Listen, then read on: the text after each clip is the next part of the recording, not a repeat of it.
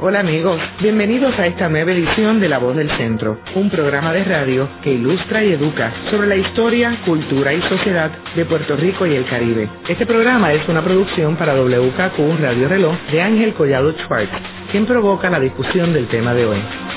Saludos a todos. Hoy vamos a discutir una figura muy importante en Puerto Rico en la segunda mitad del siglo XX y es una figura que presidió la Cámara de Representantes por 15 años. Y tenemos aquí dos personas que eh, fueron colaboradores, uno de ellos y otro la hija de Néstor Ramos Antonini, quien van a compartir con nosotros distintas perspectivas sobre Ramos Antonini. Me gustaría que comenzáramos hablando un poco sobre los inicios de Ramos Antonini. Ramos, si tú me permites, como hijo espiritual, no hijo de sangre, Ramos nace en Mayagüez, pero a uno muy corto de edad, semanas, meses, eh, se traslada a la familia a Ponce. Y es como yo he tenido ocasión de decir anteriormente, es mayagüezano por nacimiento, pero es ponceño por identificación y calidad amorosa, identificación con Ponce. De Ponce y en Ponce es eh, ejerce su profesión, es miembro electo a la Asamblea Municipal de Ponce. En una ocasión es derrotado para la candidatura a puesto de representante a la Cámara. Quienes conocen esa historia narran que una de las razones que perdió con un señor que se llama Guadalupe Pérez, creo que era el nombre, es que en la oportunidad de ambos dirigirse a la Asamblea del Partido Liberal, el discurso de Ramos fue tan elogioso sobre su adversario que algunos dicen que él fue el que ayudó a elegir a Guadalupe Pérez y a derrotarse él. Ese era Ernesto Ramos realmente. En Ponce, en el Partido Liberal, es el primero de los que es se separa del consejo o del comité rector del Partido Liberal, lo hace primero que Muñoz Marín, es expulsado primero que Muñoz Marín, y luego cofunda con Muñoz Marín y toda esa gama de puertorriqueños el Partido Popular. Ahora Luis, volviendo otra vez a los inicios, una vez él estudia Derecho, abre una oficina. Abrió una oficina de abogado y, y sobre esto me alegro que me hayas preguntado esto de una vez estudia Derecho porque eh, ahí en esa etapa, don Ernesto proviene de, de una familia de músicos, pero en sus estudios universitarios hay dos formas o dos cosas que sobresalen. Es cómo él dirige la banda del ROTC para no ser miembro del ROTC en el sentido de, de soldado, eh, comillas, y además como junto a, a Miguel Ángel García Méndez, quienes fueron condiscípulos y amigos y ciertamente de los, de los mejores oradores de esa época y posterior, por su condición económica, ambos y Ramos traía y vendía carbón mientras estudiaba Derecho para ayudarse a sufragar sus estudios de Derecho. Y entonces, una vez abre la oficina, ¿qué tipo de derecho practica él? Fundamentalmente, eh, inicialmente es el derecho penal, según lo que yo conocí de él, lo que me habló. ¿Por qué? Porque era, era, Ramos era un, era un artista primero que nada, en todas las facetas de su vida. Y en el tribunal, sus dotes histriónicas eran además de la inteligencia y la brillantez, era la condición extraordinaria que le permitió ser el abogado que fue, el abogado extraordinario, el abogado junto a Gutiérrez Franqui en, la defensa de los acusados por la masacre de Ponce, los, los vilmente acusados, los nacionalistas, que lograron su absolución. Eh, y Ramos se dedica fundamentalmente al derecho penal, pero luego se identifica también con el reclamo de los trabajadores y lleva a cabo unas actuaciones como abogado en defensa de las reclamaciones de los trabajadores de Puerto Rico. Y eh, Janet, ¿y por qué tú crees que él se envolvió en el caso de la masacre de Ponce? Porque papi creía que había que defender y estar en contra de la injusticia. que se había cometido una gran injusticia porque se le había dado permiso por el alcalde de Ponce para marchar con sus armas de palo y en un momento dado pues eh, eh, reviran o revocan ese permiso y ellos marchan. Y entonces le disparan. Y al disparar pues caen unos muertos y caen otras personas, mujeres y niños que estaban viendo la pasada de la masacre de Ponce. Y entonces papi entiende que fueron vilmente asesinados y heridos y que ellos no tenían ninguna eh, manera de defenderse. Pues al, ante esa injusticia, papi dice, no, a esta gente hay que hacerle justicia, no pueden ser de víctima, no pueden ser victimarios, ellos son víctimas. Y entonces papi organiza la defensa junto con Víctor Gutiérrez Franqui, organiza la defensa de esas personas. Que valga la aclaración que en el jurado no había nadie nacionalista, todos eran coalicionistas. Y empieza ese proceso, acuérdese que ese proceso empieza después de que Washington hace su investigación y dice y libera a los que habían empezado a disparar, que eran la policía. Los libera. Y entonces, al empezar el juicio, pues se va contra la corriente de no incriminar a la policía en esa lucha. Y fue fuerte sacarlos absueltos porque ellos querían probar, o sea, allá en los Estados Unidos se decidió que los nacionalistas eran los que tenían la culpa. Y nosotros íbamos a estar aquí en contra de la corriente, con todo un jurado hecho a la medida que no hubiese ni un solo hombre de la, de la masacre que hubiese, hubiese sido nacionalista. Luis, tú estabas comentando sobre la participación de Néstor Ramos Antonini en la fundación del Partido Popular. Explícanos cómo fue el electo, cuándo fue electo por primera vez a la Cámara. Por el Partido Popular es electo en el 40. Él había sido electo anteriormente por el Partido Liberal y es de los que predica en el 36 la abstención junto a Muñoz y que provoca lo que todos sabemos que es el rompimiento, pierde en la asamblea la, eh, la facción de Muñoz Marín con Barceló por un voto y luego pues se dan naranjales y pasan a fundar el Partido Popular. Ramos entonces es electo por el Partido Popular en 1940 y ocurre algo que es importante recordar, yo creo. Él es el candidato a presidir la Cámara de Representantes. El Partido Popular no tuvo la mayoría en la Cámara de Representantes en el 40. Eso debe estar bien claro el Partido Popular no ganó las elecciones, no obtuvo el mayor número de votos en las elecciones del 40. Eso históricamente también hay que señalarlo. Pero sí, por una alianza, es el Partido Popular luego el que puede llevar uno de ellos a la presidencia de la Cámara. Y ahí es que se da lo que históricamente eh, se ha hablado de eh, Samuel Quiñones y, y Ernesto Ramos. Es la famosa expresión en, una, en las memorias de Muñoz de que él no había hecho campaña en contra de Ramos, que de hecho que él había votado por Ramos, pero que había salido electo Samuel. Yo personalmente, a riesgo de irresponsable también, si se quiere, que no me gusta ni siquiera decir que es a riesgo de ello, yo tengo que dudar mucho que Muñoz en el 40 sobre la presidencia de la Cámara actuara distinto a como actuó o como actuaba siempre y como actuó en el 44, por ejemplo, en la Asamblea con Rafael Alfonasiaca.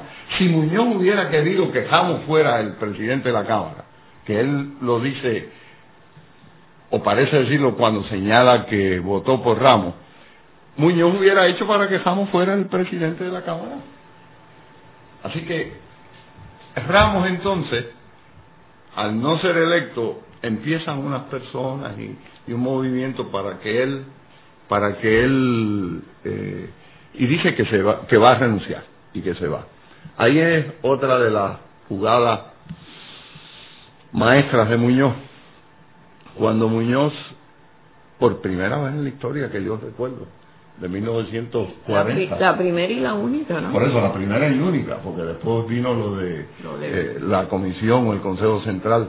Pero ahí Muñoz, para evitar que Ramos se vaya, le escribe una carta. Obviamente esto, yo que estuve en política, tiene que haberse fraguado, donde nombra a Ramos presidente del Partido Popular a raíz de 1940, Ángel. Es algo serio, tan fuerte se esperaba que fuese la reacción de que Ramos no fuera el presidente de la Cámara con el derecho que tenía, que Muñoz lo designa y le pide que sea presidente del partido. Ahí está una carta que escribe Ramos, que es una, una joya de su fidelidad al Partido Popular.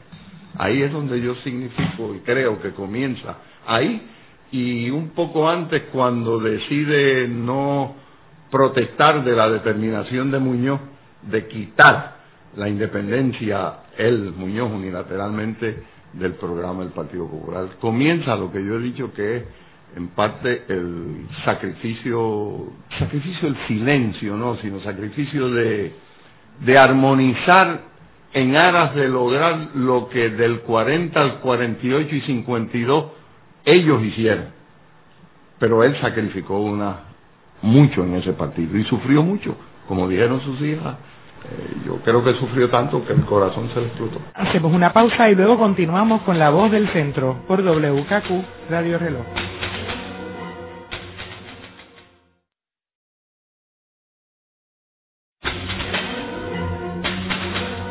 Están escuchando La Voz del Centro por WKQ Radio Reloj. Ahora puede accesar a toda hora y desde todo lugar la colección de programas pasados de La Voz del Centro mediante nuestra nueva página de internet www.vozdelcentro.org. Eh, Luis, él llegó a la presidencia de la Cámara en el 48, ¿correcto? Él llegó a la presidencia de la Cámara en el 48. O sea, cuando Muñoz estaba siendo electo por primera vez gobernador. Es así. ¿Y cómo tú resumirías su obra en la Cámara como presidente desde el 48 hasta el 63? Sin paralelo en la historia de la presidencia de la Cámara. Tengo que tener un poco de, de cuidado en que el entusiasmo no se me desborde tanto, porque tengo que reconocer a dos presidentes del cuerpo, uno José de Diego y el otro Rosendo Matienzo Cintrón, que la de Matienzo Cintrón fue muy breve, eh, efímera, pero, pero tengo que reconocerlo, eh, pero ciertamente la producción de Ramos como presidente de la Cámara es, es, inigualable. A mí me gustaría retomar el tema de Ernesto Ramos Antonini como legislador y líder legislativo. Eh, Luis, tú que estuviste allí, aunque no, no siendo miembro de la Cámara, pero que estabas allí, eh, ¿cómo era Ramos Antonini como líder de ese cuerpo? ¿Cómo era con la oposición? ¿Cómo era con sus correligionarios del Partido Popular? Vuelvo a usar el calificativo único. Con la oposición, por ejemplo la relación que tenía con el doctor Leopoldo Figueroa, que era el veterano líder legislativo en este país eh, y del Partido Republicano entonces, era una del mayor respeto y de la mayor consideración y con todos.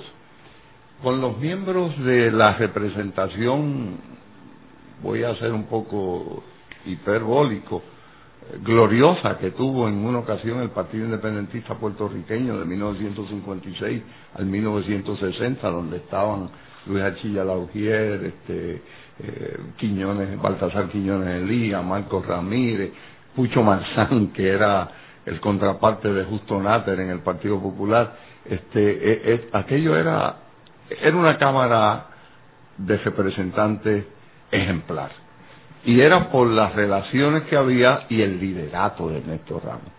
La minoría admiraba, respetaba, pero admiraba a Ernesto Ramos Antonino. Y lo admiraban porque ellos y el país sabía. Ernesto Ramos tenía en la Cámara de Representantes un equipo para producir cosas, cosas necesarias, atender los problemas del país.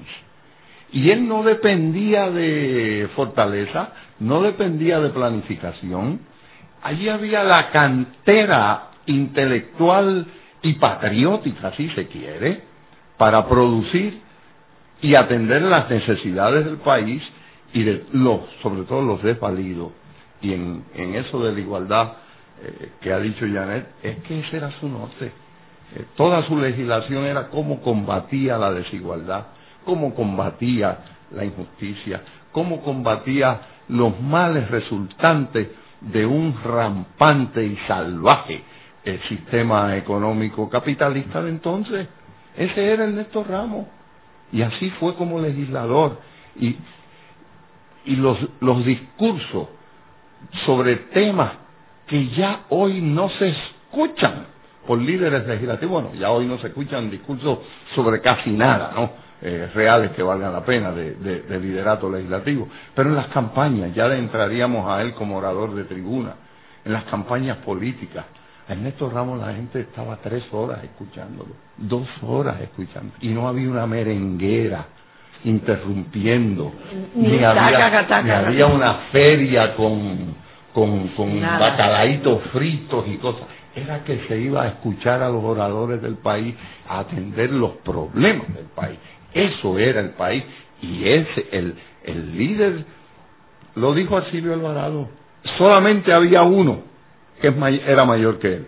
Y ese uno obviamente era Muñoz Marín, pero el líder, las personas iban a escuchar a Ernesto Ramos a la tribuna e iban a ver a Muñoz Marín. Janet, ¿quieres añadir algo de Ernesto Ramos Antonini como orador? A mí lo más que me llamaba la atención siempre era los argumentos contundentes respecto a cualquier asunto que él fuera a hablar era, era magistral. Lo mismo en el hemiciclo de la Cámara. Yo era estudiante de leyes y nos veníamos de noche un grupo de estudiantes cuando sabíamos que se iba a dar un debate. Pues yo tenía CELA y nos juntábamos unos cuantos y nos veníamos arriba a oír los debates. A veces se recesaba y entonces teníamos que irnos a otro lado en lo que volvían eh, a hablar. Pero estábamos horas y horas sentados oyéndolos debatir, porque en aquel entonces eso era un modelo, un modelo para nosotras, la gente joven, oírlos debatir, oír debatir a papi y a debatir con, con Leopoldo Figueroa. Era una experiencia única. Y a eso era que veníamos a aprender. Luis, tú comentabas ahorita sobre el papel de Néstor Ramos Antonini en el movimiento laboral. ¿Cómo surgió ese interés de él por el movimiento laboral y de envolverse en el movimiento?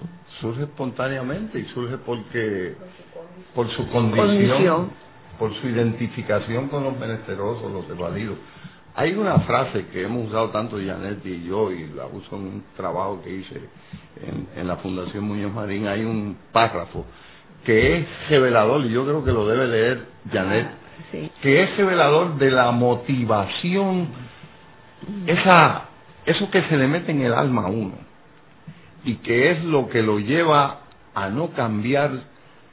Uno puede alterar un poco el curso cuando el mar se torna proceloso, pero, pero uno no cambia el norte que tiene. Y la motivación de eso son esas palabras de Néstor Ramos. Aquí dice, ¿verdad?, en el libro de, secretario, no empece y aún ante su forma particular de enfrentarse al discrimen y al vejamen de quienes conciben el color de su piel como una virtud divina. Ramos Antonini conocía de la fuerza y el poder con que se exacerbaban las diferencias entre el negro y el blanco y vivió en el discrimen sin piedad. Al pronunciar un mensaje ante la Convención General de Trabajadores de la Industria Eléctrica y Radio en el barrio Pájaros de Bayamón el 6 de mayo del 61, Ramos Antonini expresó lo que, ha lo que ha sido uno de sus pensamientos más recordados, y es este, y porque soy en mi origen fruto de injusticias, de desigualdad, de discrimen, de atropello, a quien se le hizo más difícil la lucha, que no podré jamás renegar de mi propio origen, ni abandonaré jamás mi propia promesa de conmigo mismo, de luchar por la igualdad de los seres humanos en esta tierra de Puerto Rico, por la justicia, por la fraternidad, contra el discrimen, contra la explotación que todavía azota profundamente a la sociedad puertorriqueña. Hacemos una pausa y luego continuamos con la voz del centro por Radio.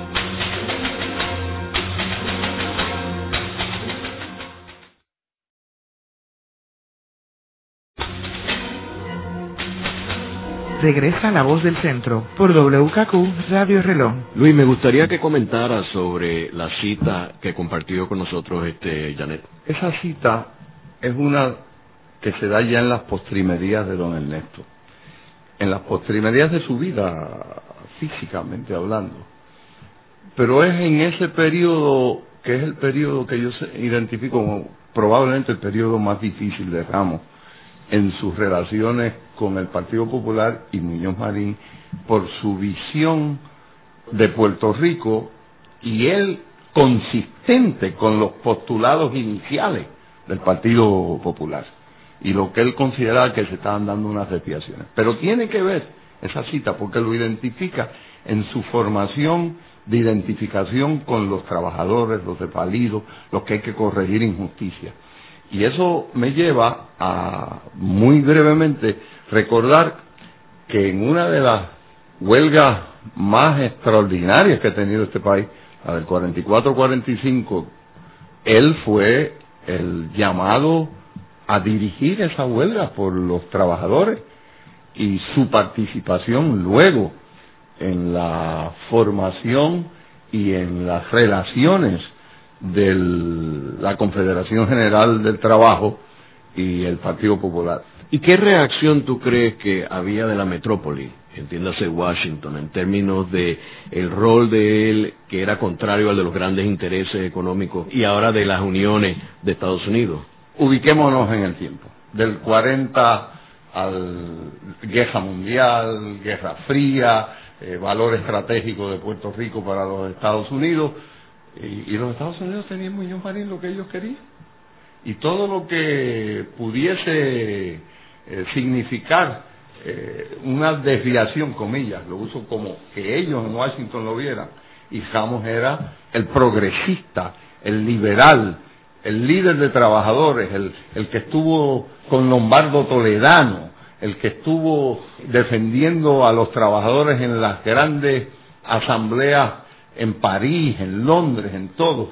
Los norteamericanos preferían ciertamente a Muñoz y ciertamente si Muñoz hubiera muerto, gracias a Dios, en términos personales que no ocurrió para él, pero si hubiera muerto, los norteamericanos hubieran maquinado, como lo han hecho tantas veces aquí, para que no hubiera sido Ernesto Ramos Antonini, jamás. Al principio del programa estuvimos hablando de la faceta de Ramos Antonini como músico. Y si consideramos que la música es una de las, o si no la expresión más sublime de las artes. Y aquí tenemos una figura que es obviamente fuerte, un líder carismático, un orador extraordinario, y a la misma vez tenía esa dimensión de él como artista, como músico. Me gustaría, Janet, si pudieras hablarnos un poco primero del trasfondo musical de la familia y su pasión por la música y cuál era su música favorita. Mi padre, desde que yo lo conozco, pues siempre estuvo interesado, muy interesado en la música, porque él proviene de una familia de músicos. Su papá, Federico Escalera, y su tío Heraclio, también era músico y compositor. El padre de mi padre, eh, Federico, les enseñó a los seis hijos él era el menor de los seis hijos, les enseñó a cada uno a tocar un instrumento. Papi tocaba el violín y el piano. Y ellos se convertían en quintetos para tocar en algunas casas prominentes de Ponce, igual que el quinteto Figueroa posteriormente en algunas casas. Pero cuando va a estudiar, eh, su padre o le hubiese gustado que él estudiase música, pero él decidió que no, que su vocación era, y él creía que era para poderle servir a su país, lo que debía hacer era estudiar leyes, va en contra de la voluntad de su papá.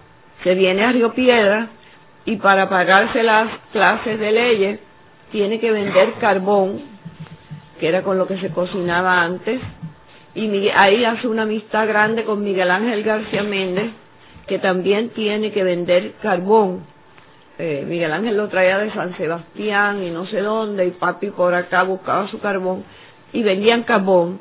Papi también tocaba música en el Teatro Rivoli de Río Piedra, con el que fue después psiquiatra, Luisito Morales, tocaba el violín para pagarse también su estudio, tocaba música para darle música a las películas mudas. Y de esa manera él se paga sus estudios, ¿entiendes? Y en el ROTC, pues él marchó, él no creía en las armas y por lo tanto marchó siempre con la batuta dirigiendo la, la banda del ROTC, con la cual, con ellos y con amigos, pues le llevaba serenata a mi madre, porque estaba prohibido, o sea, el abuelo no permitía que papi visitara ni se acercara por la casa. Ellos fueron cuatro años novios acá en Río Piedras, pero papi no lo podía no la podía visitar en su casa. Entonces, una vez al mes, papi montaba en un truck el piano que él tocaba, tocaba a todos los amigos que quisieran acompañarle, se trepaban en ese trope en luna llena, ya la gente de Cagua esperaba esas, esas serenatas, todo el mundo se salía a los balcones a oír esas serenatas, pero en la casa de mi, de mis abuelos, mami no se podía mover de la cama, ni nadie se podía mover, ni dar indicios de que estaban oyendo la música, porque el abuelo no lo permitía, porque era racista. Así que mami cuando se fue a casar, se casó la entregó otro señor amigo de la familia, ya ella había sacado casi toda la parte de, de su vestuario fuera de su casa y se casó. La única que respaldó después a mami fue una tía, Titi Juanita, la esposa de Pancho Pereira, y con el tiempo después otras, pero toda la familia se le fue en contra de que se casara con papi. Janet, yo quisiera retomar el tema que teníamos de él como músico y la pieza que él compuso para su esposa. Lazo de amor. Pues se tocaba, él se la tocaba a ella en distintas ocasiones y se la tocaba antes de casarse en esas serenatas, ¿verdad? Ese era el punto culminante cuando él le tocaba el, el vals que le compuso. Y papi siempre estuvo pendiente de la música, aunque se hizo abogado ayudaba mucho, mucho a los estudiantes que tendían a poder ser buenos estudiantes de maestros especiales. Y en casa se hacían muchas, muchas, lo que se llamaba antes una suárez, donde venían muchas, venían los hermanos Figueroa, venía doña Luz Hutchinson, venían don Henry Hutchinson, venía doña Celia Tavares, doña Celia Tavares, y venía un sinnúmero irlandino, Graciela Rivera. ¿Qué tipo de música tocaban? Música clásica. Era como un pequeño concierto. Lo que pasa es que no había una orquesta. Si allí sabía cantar este Olga Iglesias, que cantaba como Los Ángeles, pues Olga cantaba. María Esther Robles cantaba, tocaba el piano él o cualquier otra persona que viniera. José Enrique Pereira tocaba el piano. Doña Alicia Pedreira, la esposa, tocaba el piano e imitaba a papi tocando el piano. María Esther cantaba. Era cada quien del mundo artístico nuestro hacía algo. Nunca se comía mientras se estaba haciendo música. Después se repartían cosas de tomar y comer y entonces uno seguía conversando. Entonces papi, papi tocaba danzas también y entonces después de tocar danzas tocaba una música que yo no sé si es un bolero, pero tocaba una que otra cosa que a él le gustaba mucho, ya en un tono festivo. Tocaba la luz que en tus ojos arde, esa se la sabe Ruth Fernández. Y tiene los motores que caminan para adelante y tiene los motores que caminan para atrás. Eh, o sea, empezaba entonces el, el aspecto humorístico de la fiesta, pero estábamos ahí horas y horas en esa Suárez, unas y otra vez. Yo tengo muchas fotos de ese periodo. Y ahí es donde él crea las escuelas libres de música, porque papi entendía que cada niño y cada niña puertorriqueño, papi dice que hay un artista, que lo que hay es que darle la oportunidad. Entonces crea las escuelas libres de música, pero él creía también que los niños deberían tener acceso al estímulo de la pintura, de la poesía, de todo, porque él entendía que cada niño era un artista aquí en, Puerto Rico. Y crea las escuelas libres de música, crea la orquesta sinfónica, para que los músicos puertorriqueños tengan un sitio donde ir a aprender música y no dependan de ir a aprender música fuera de Puerto Rico con lo que eso conlleva. Así es que se crean las escuelas libres, la, el conservatorio, la radiodifusora del gobierno, para los obreros crea la ley de del Instituto de Relaciones de Relaciones del Trabajo para que los obreros fueran a aprender cómo bregar a negociar el Banco Obrero. Él crea las leyes para darle vacas a los campesinos para que le puedan dar leche a los hijos. Luego de la pausa continuamos con La Voz del Centro por WKQ Radio Reloj.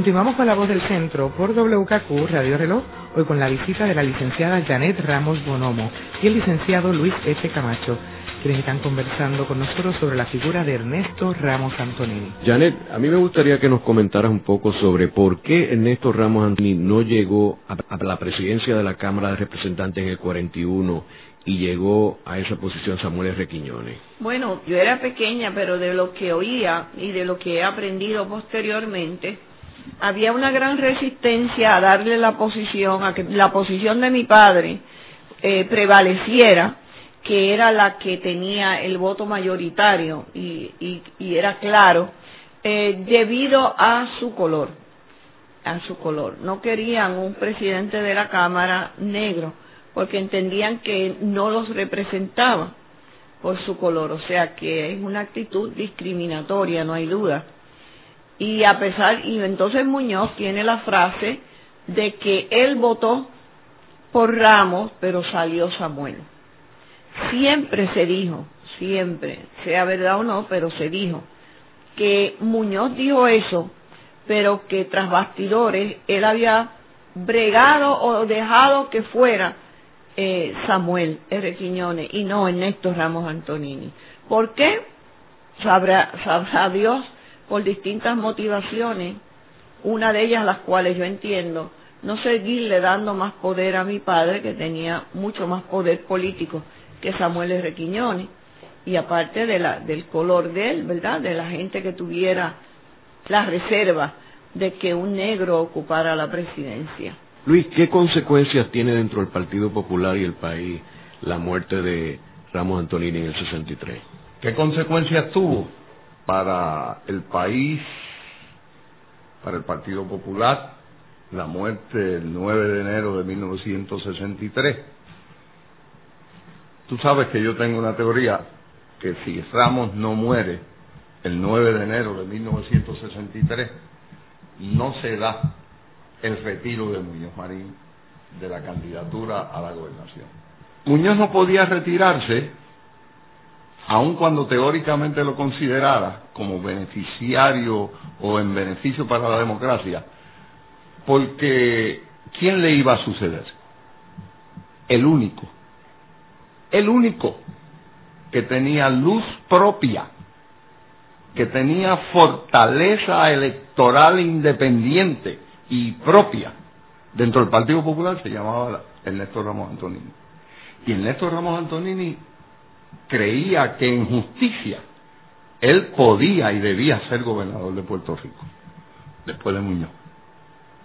Me lo confesó a mí, tuve yo el privilegio de una conversación donde me daba hacia mí para afirmar que Ernesto Ramos, después retirado, en el caso de retiro Muñoz, quería ser gobernador de Puerto Rico, no por eh, roles protagónicos ni ni, asuntos personales, sino porque él creía que él podía devolver en parte la mística que ya estaba faltando del Partido Popular y que él podía ser el gobernador de todos los puertorriqueños.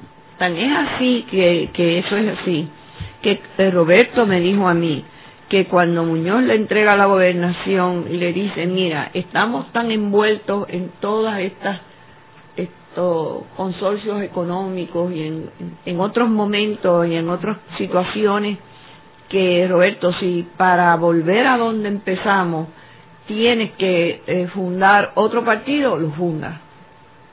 Eso me lo dijo a mí Roberto Sánchez sobre Muñoz. Si miento, miento por boca de él. ¿Y qué proyectos se quedaron inconclusos cuando le sorprendió la muerte a una temprana edad? Bueno, él estaba proyectando crear la, la ciudad del artista, donde los artistas pudieran vivir alrededor y hacer música, conversar, compartir, colaborar, hablar, invitar a otra gente también, además de músicos, a hablar sobre el país sin ninguna votación y sin ningún sin ningún fin especial que no fuera hablar los problemas del país sin estar usted encasillado en un partido y usted encasillado en otro, y como usted está encasillado en este partido, usted tiene que defender lo indefendible, y lo que usted sabe que está mal, porque usted pertenece a ese partido y tiene esa camisa de fuerza, y usted el otro igual, igual, igual, sino que se hablara, que se hablara sobre los problemas del país, sobre todas las situaciones, que se hiciera música, que se hiciera arte, y que se hablara sobre los problemas del país, para tratar de resolverlos, pero sin llegar a votación, bueno, ¿cuántos están a favor y cuántos están en contra? Y vamos a hacer, no, no, no, que se hablara. Y en términos del entierro de Ramos Antonini, ¿qué anécdotas tú puedes compartir con nosotros? Bueno, en ese entierro que se volcó todo Puerto Rico, donde Arturo Morales Carrión vino de los Estados Unidos, Fernández Cern vino de los Estados Unidos, al igual que muchas otras personas, el que no vino y el que llamó la atención fue Luis Muñoz Marín. Estuvimos casi tres días esperándolo. Eh, Juan Manuel dice y alega que Muñoz lo llamó y le dijo allá Roberto que bregue con eso. No obstante, como nos parecía tan inverosímil que él no viniera, pues se seguía esperando y la gente llenando ese Capitolio a capacidad desde el amanecer hasta el anochecer esperándolo. Y no llegó, no llegó y podemos hacer mil especulaciones de por qué no llegó. Yo no puedo tener, quizás porque no conocía a Muñoz Marín, su psique lo suficiente, el por qué no. Quizás porque ya no tenía el problema de Ernesto Ramos, estaba haciendo unas cosas allá y no ameritaba venirlo a ver. Pero resulta duro para la familia de Ernesto Ramos Antonini que una persona que trabajó mano a mano con él, que una persona que se sacrificó con él, que Muñoz sabía que a veces tenía que dejar ideas que él tenía y asuntos para tomar el lado de Muñoz Marín, una persona que fue segundo en el partido, que se muere de repente. Nosotras nunca hemos entendido por qué Muñoz Marín no quiso llegar, no le dio la suficiente importancia, le cogió miedo al asunto se le facilitó la, la posición para Roberto Sánchez Vilella y no le importó. No le importó porque ya se le había resuelto un asunto. Ya no tenía que pensar en nada más, porque desde hacía tiempo en mi casa a Roberto Sánchez se le llamaba el príncipe heredero. Así es que, ¿por qué no viene Muñoz? Porque no, le, no lo creyó lo suficientemente importante. Esa es mi opinión. Eso no es lo suficientemente importante. Cuando yo llegué allá a Puerto Rico digo lo que tenga que decir. Se murió, no puedo hacer nada. Y allá todos aquellos que resuelvan allá en, en la isla en lo que yo llevo. No hay análisis dialéctico que explique el por qué Luis Muñoz Marín no vino de Chicago a Puerto Rico a solidarizarse con su presencia con el inmenso dolor y la pérdida irreparable, no de la familia, sino del país que Muñoz tanto decía, y yo no pongo en tela de juicio que amara. Si usted ama al país y el país sufre un golpe, usted viene a estar solidarizado con el dolor del país. No hay análisis dialéctico alguno que yo pueda hacer. Lo demás es entrar en el campo de lo emocional, especulativo, razones que yo no la voy a hacer, porque yo lo viví, déjame. Yo lo viví porque yo, la familia me honró con ser a la joven y temprana edad que tenía el representante de la familia en los actos fúnebres. Y, yo viví aquello y fue muy doloroso. Y no quiero entrar, eh, pero sí puedo, a, a, especulaciones, pero sí puedo afirmar que no hay, no hay nadie que pueda explicarlo, que no me digan que habían miles o cientos de puertorriqueños que ya iban a Chicago de todo el estado de Illinois y que eso se había organizado. Este, eso no es razón. Eh, no hay, no hay explicación. Así que esa es la situación. El entierro de Ramos fue una cosa extraordinaria. Hay algo que hasta peca un poco de, humor, de, humor, pero demuestra. Los encargados de él querían ponerlo en, en el carro fúnebre, que era uno de cristal, y el pueblo no lo permitió. Hay un poema de Enrique Rodríguez Santiago que se llama Y lo cargaron en hombros, porque lo agajaron el féretro y se lo echaron al hombro y hasta la hasta catedral y los dos principales que iban al frente eran dos negros Tito Enrique y otro del mismo de la misma corpulencia y un hombre que estaba sudando copiosamente que es el que le dice al estadounidense residente que representaba a él le dice no intente meter esa caja en ese en ese féretro porque le vamos a romper el cristal y lo sacamos yo eso también lo digo. Hacemos una pausa y luego continuamos con la voz del centro por WKQ Radio Reloj.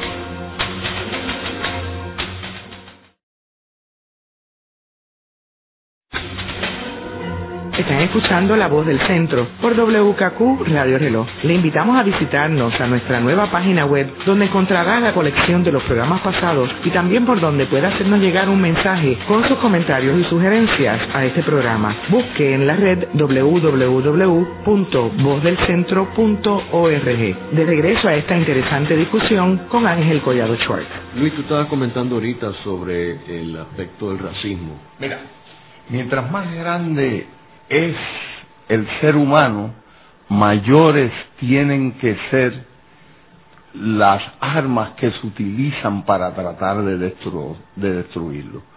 Aquí se cogía de pretexto y era fácil, o no era tan difícil, de que Ramos era muy liberal, que lo era, que era muy puertorriqueñista, que lo era, que había sido independentista, que lo fue, que podía llevar al país a una sociedad más igualitaria, esa era su, su meta y su norte y su brújula. Pero todo eso ayudaba a no tener que articular como este país no articula y no se ha curado de eso, el problemático problema, valga la redundancia, el profundo y complejo problema del racismo en nuestro país. ¿Por qué aquí nosotros decimos trigueño a los negros? ¿Por qué? ¿Por qué mi madre cuando yo salí una vez con una negra, mi madre, ser humano, poca he conocido yo, miraban y no daban las aprobaciones? El, el país el talento de Ramos logró que el país lo admirara y lo, y lo respetara. El talento enorme. Pero tuvo que tener más talento, más dedicación, como lo dice él, luchar más que nadie para lograr eso. Y todo porque era negro.